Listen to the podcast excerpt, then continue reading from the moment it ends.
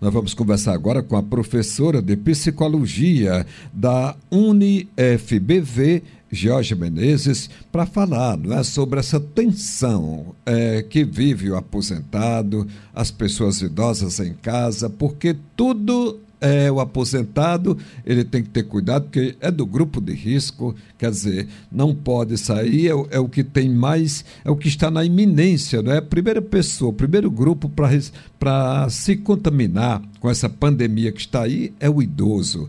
É o idoso que não pode receber a família porque é do grupo é, vulnerável, que tem maior possibilidade de contaminação, não pode é, visitar amigos, nem receber visita.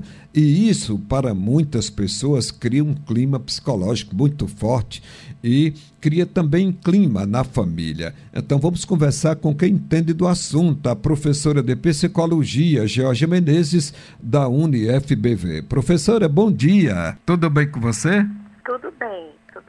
Ah, que bom. Professora, como é que a senhora vê esse tipo de colocação?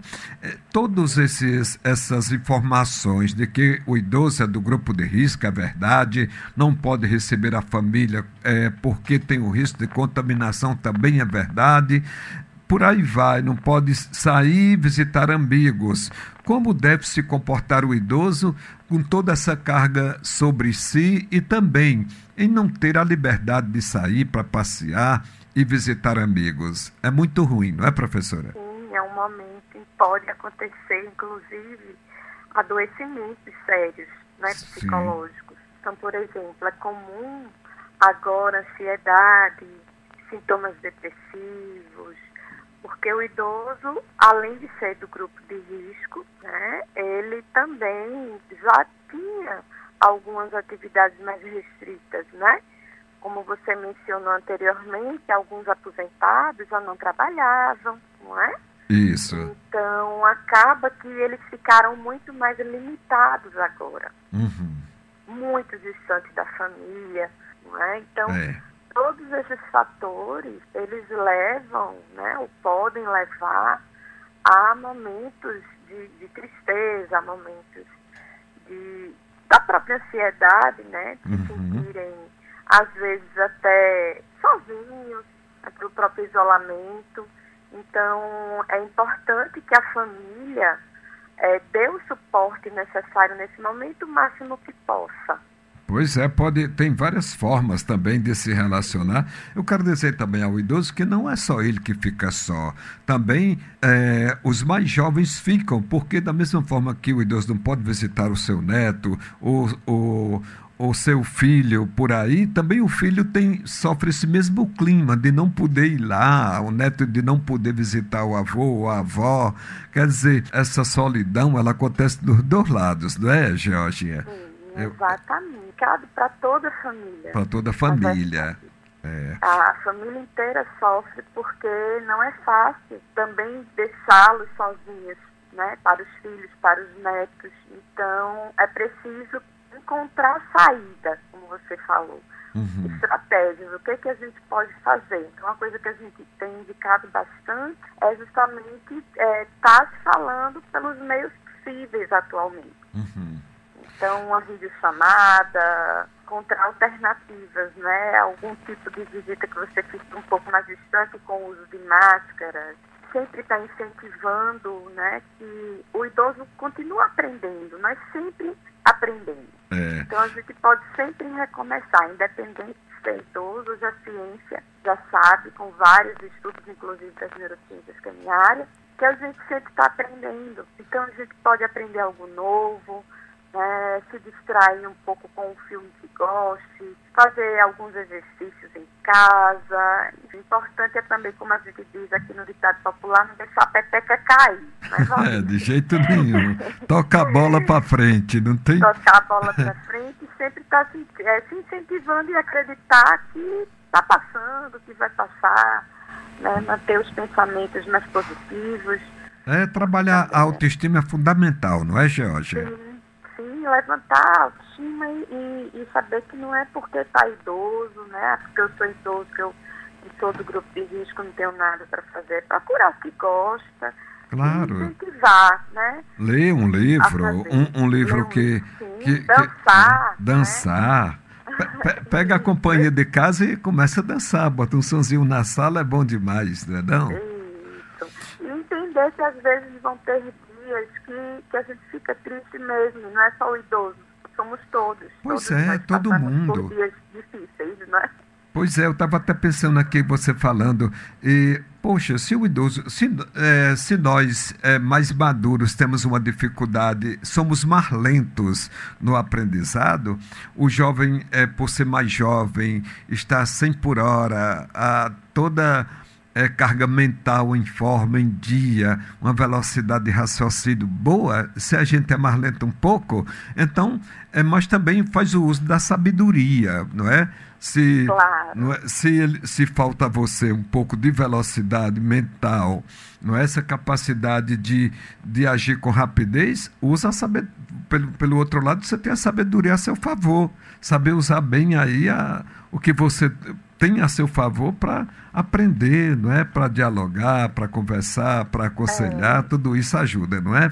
Sim, Superar claro, esse momento. É bem importante que você está levantando agora, porque, é, por exemplo, numa conversa mesmo de vídeo com a família, contar histórias, né? Passar todo, todo esse, essa sabedoria mesmo que se tem. Não é não? É, buscar, buscar os fatores positivos, né? Como você está levantando agora, que, que existem também. Pois é, né, Jorge? É porque... Os netos precisam tanto, os filhos precisam tanto. Não é? Os filhos têm uma mania de dizer quando os pais começam a ficar mais velhos, ah, vocês velhos. É, eu acho até uma, uma falta de sensibilidade nesse tipo ah, de coisa, não é? Mas eu imagino também hum. que tem muita gente sentindo falta agora deles. Não, não, dessa de... conversa gostosa. Oh, desse carinho todo, né? Não dá atenção que... É bem diferente, carinho de avô, pai, pois da mãe. É. Né? É. Mas. É porque o idoso, às vezes, ele recebe uma carga muito pesada. Não pode, não pode isso, não pode aquilo. Você é desse grupo tal, do outro grupo. Você tem que se preparar antes para a aposentadoria. Não guardou dinheiro para se aposentar. É uma verdade. Poxa, mas isso tem que ser alertado com mais carinho, né? com, com um jeito melhor. E esses tipos de colocações excessivamente não cria um problema psicológico, não, para o idoso, Georgia, ou não? Porque cria, né? fica autocrítica ali, né? É. É, que é natural já da idade e culturalmente a gente tem esses, esses, né, esses movimentos com, com as pessoas idosas, mas é importante lembrar que todos nós estamos envelhecendo. Eu costumo dizer que a partir do momento que a gente nasce, aliás, está se formando, já está envelhecendo também. Uhum. Pois eu costumo dizer, Jorge, que hoje em dia feliz de quem consegue ficar velho, de quem consegue envelhecer. Porque os exemplos que a gente vê aí no dia a dia, a juventude sendo dizimada pelas drogas, não é, pelo álcool, é, até mesmo pela violência. Então, o, o, jovem também sofre uma carga muito pesada, a competitividade desse mundo moderno, não é? Quer dizer, são muitas coisas que também afetam o, jovem, né? A cobrança é, da, da competência, a cobrança da eficiência no seu campo de trabalho, a competitividade a carga hoje não pesa só para o lado do idoso, não, né? Não. É importante lembrar que todas as faixas etárias, segundo várias pesquisas já sendo realizadas aqui no Brasil e fora do Brasil, é que vale salientar que essa pandemia é, é internacional. Né? Uhum. Então, uma urgência e emergência internacional que abalou toda, toda a estrutura né, da gente e aí, é, várias faixas etárias, aliás, todas, né, segundo os estudos, têm tido, é, têm tido alguma relação com, algum comprometimento psicológico, inclusive crianças também. Os idosos, pelo fato de serem o primeiro grupo de risco, já serem é, também mais vulneráveis, é, também né, são considerados bem preocupante. Mas todas as faixas etárias, como você levantou, estão sofrendo. Assim. Crianças com, para, para se adaptar com as aulas remotas, o jovem aí que fica né, também indeciso quanto ao seu futuro e agora como é que vai ser. às vezes precisando ingressar ao mercado de trabalho, é? o que está no mercado de trabalho que está saindo, então muitas pessoas aí sofrendo com desemprego, enfim.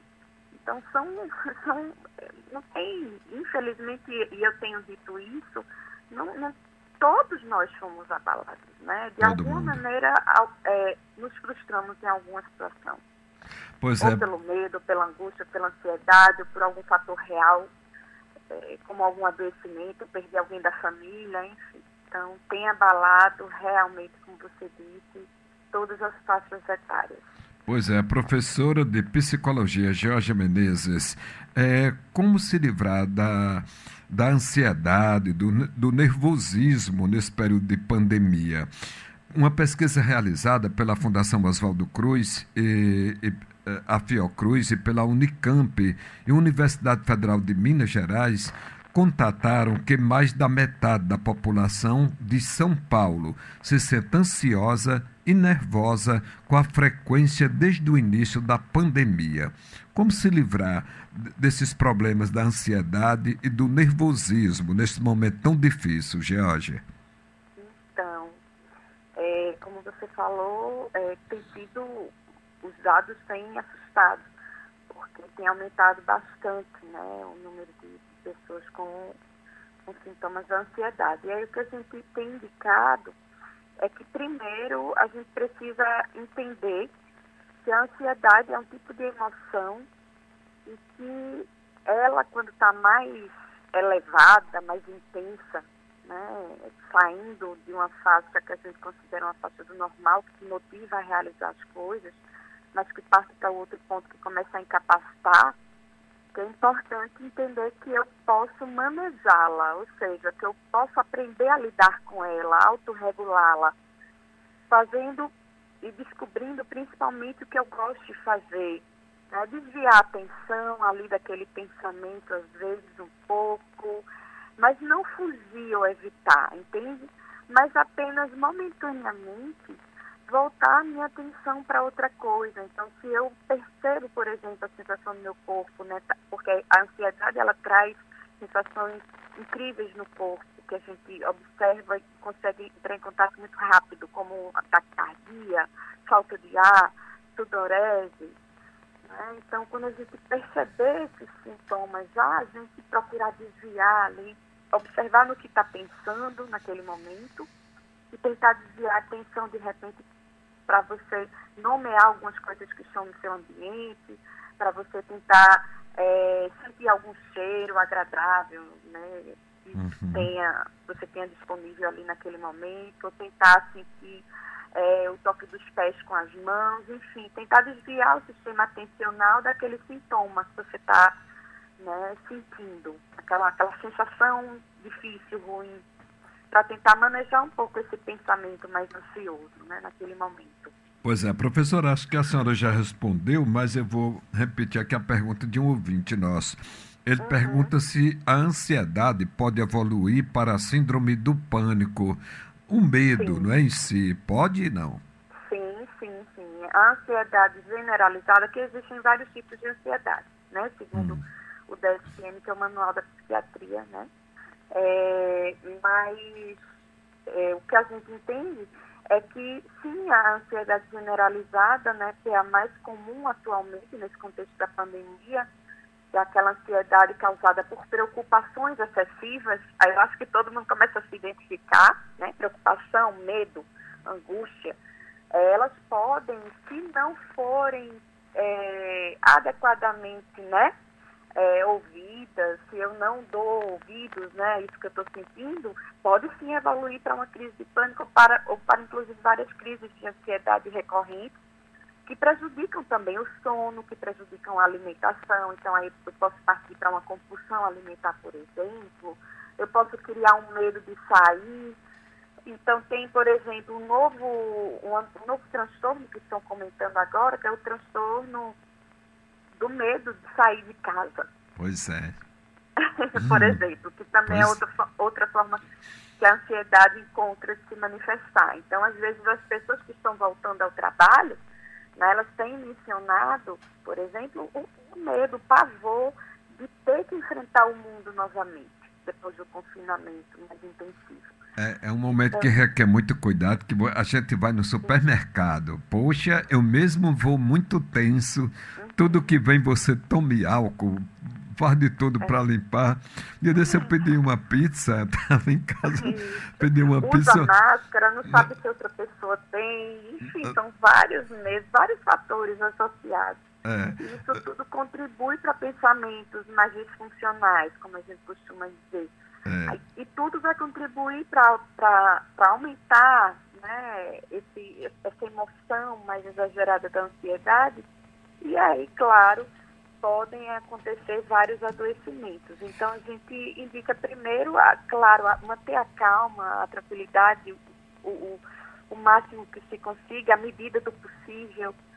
É, procurar ferramentas, procurar estratégias pessoais para o seu autocuidado, para poder conseguir se acalmar um pouco. Então, às vezes, ouvir uma música, uhum. o próprio exercício físico, né? fazer, a gente tem conversado muito, fazer uma meditação, né? Hoje em dia tem vários recursos, inclusive no YouTube, que você pode pegar algum, algum áudio e, procurar fazer uma meditação para manter, por exemplo, a higienização do sono, conseguir dormir melhor, porque muitas pessoas têm relatado a insônia nesse momento. É, eu estava dizendo. procurado recursos, né? Pra... Isso. Estava dizendo, professora, eu, por exemplo, estava em casa vontade de comer uma pizza, fez o pedido de uma pizza. Aí o cara chegou, fui buscar, ele cheio de álcool por todos os lados, aquela parafernália toda de abrir lá aquela caixinha, tudo, dinheiro, máquina, tudo. Aí eu chego em casa, você abre aquele. A, a, o depósito, a caixinha onde vem a pizza, eu digo, meu Deus, será se, higiene, se higienizaram isso? Como é que essa coisa? Aí você começa a pensar, onde estava essa caixa lá no depósito, na loja? Aí, quer dizer, eu comi a pizza, mas não estava me sentindo bem com aquele. Eu digo, a partir de hoje eu não peço comida nenhuma. É, nesse período eu vou fazer o que eu quero. A gente se sente mais seguro. Então, uma coisa que me deixa dúvida, tudo, aí eu evito acho que evitar a melhor coisa, não é não?